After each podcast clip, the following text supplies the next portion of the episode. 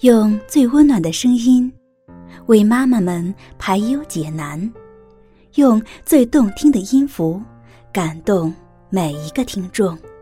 各位朋友，大家好，欢迎聆听妈妈 FM，更懂生活，更懂爱。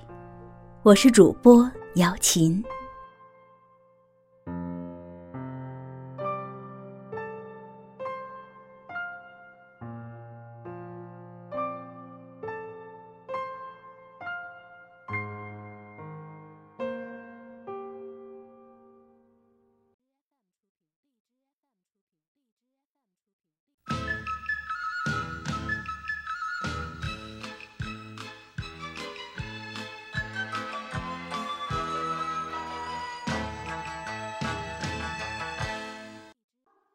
三只小猪的真实故事。口述：一只狼。文：美，乔恩·谢斯卡。翻译：方素珍。图：美，莱恩·史密斯。河北教育出版社。每个人都知道三只小猪的故事，至少他们认为自己知道。但是，我要告诉你一个小秘密：没有人知道这个故事的真相，因为没有人听过我的说法。我是一只狼，叫亚历山大，你可以叫我阿丽。我不知道坏蛋大野狼的故事是怎么开始的，但是那都是错的。也许是因为和我们吃的东西有关系吧。狼喜欢吃小兔子、小羊和小猪这一类可爱的动物，可这不是我的错呀。我们天生就是这样的啊。起司汉堡也很可爱，你喜欢吃汉堡，那么大家也可以说你是大坏蛋喽。就像我说的。这个坏蛋大野狼的故事是错的，真实的故事是一个喷嚏和一杯糖引起的。这是一个真实的故事。很久很久以前，当我为亲爱的老奶奶做生日蛋糕的时候，我得了重感冒，我不停的打喷嚏。不巧的是，我的糖用完了。于是我出门去向邻居借一杯糖。这个邻居是一只猪，而且不是很聪明的猪。他用稻草盖了一幢房子。你相信吗？我的意思是，哪一个脑筋正常的家伙会用稻草盖房子呢？我才敲一下门。那扇稻草做的门马上就掉下来，散了一地。我可不想这样走进去，所以我在门口喊着：“小猪，小猪，你在家吗？”没有任何回答。我正想走回家，为奶奶做一个不加糖的生日蛋糕。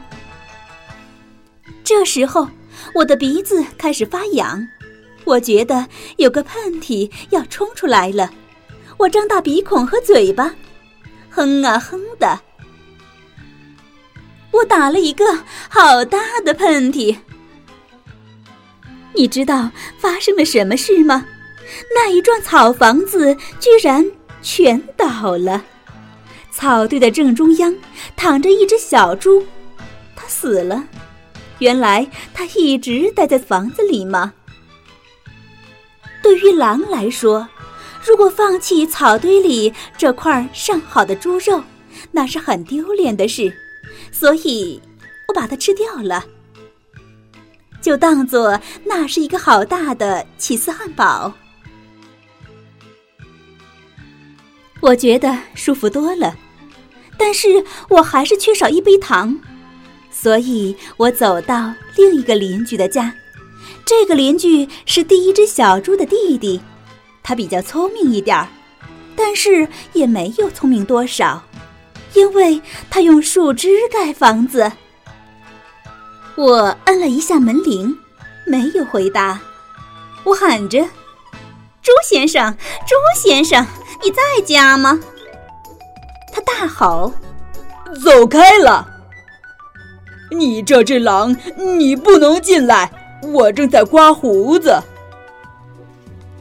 当我觉得又一个喷嚏要冲出来了，我紧紧的抓着门把儿，我的鼻子好痒，哼啊哼的。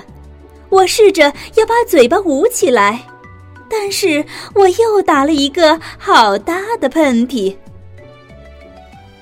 你一定不相信，这家伙的房子跟他哥哥的一样，全倒了。当灰尘都散开以后。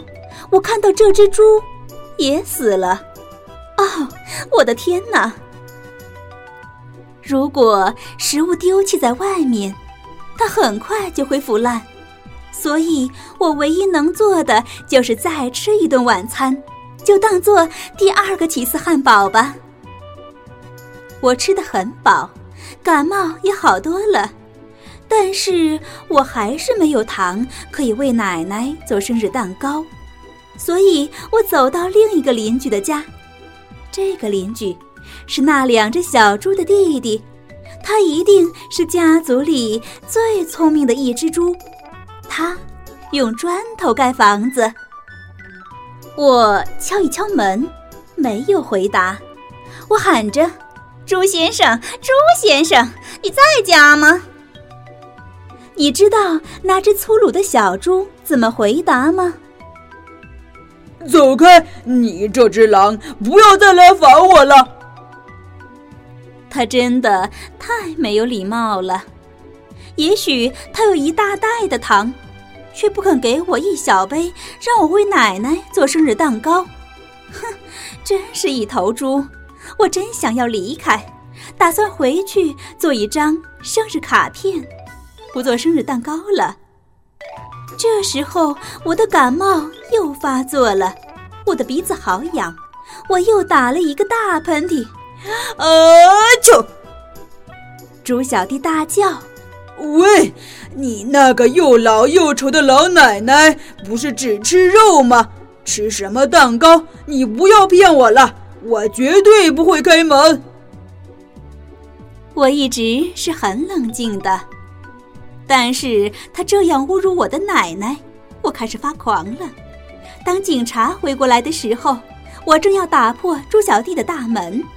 在整个过程中，我的鼻子一直痒痒的，鼻孔、嘴巴张得大大的，并且不停的打喷嚏。接下来的故事就像他们说的那样了。当记者们知道我把两只小猪当做晚餐吃掉了，他们都认为一个生病的家伙要去借一杯糖，这种事听起来一点儿也不刺激，所以他们就把故事夸大、扭曲了。一只大野狼狠狠地吹吹，吹倒了小猪的房子。从此以后，他们就认定了我是坏蛋大野狼。喏，真实的故事就是这样，我被冤枉了。对了，也许你可以借我一杯糖。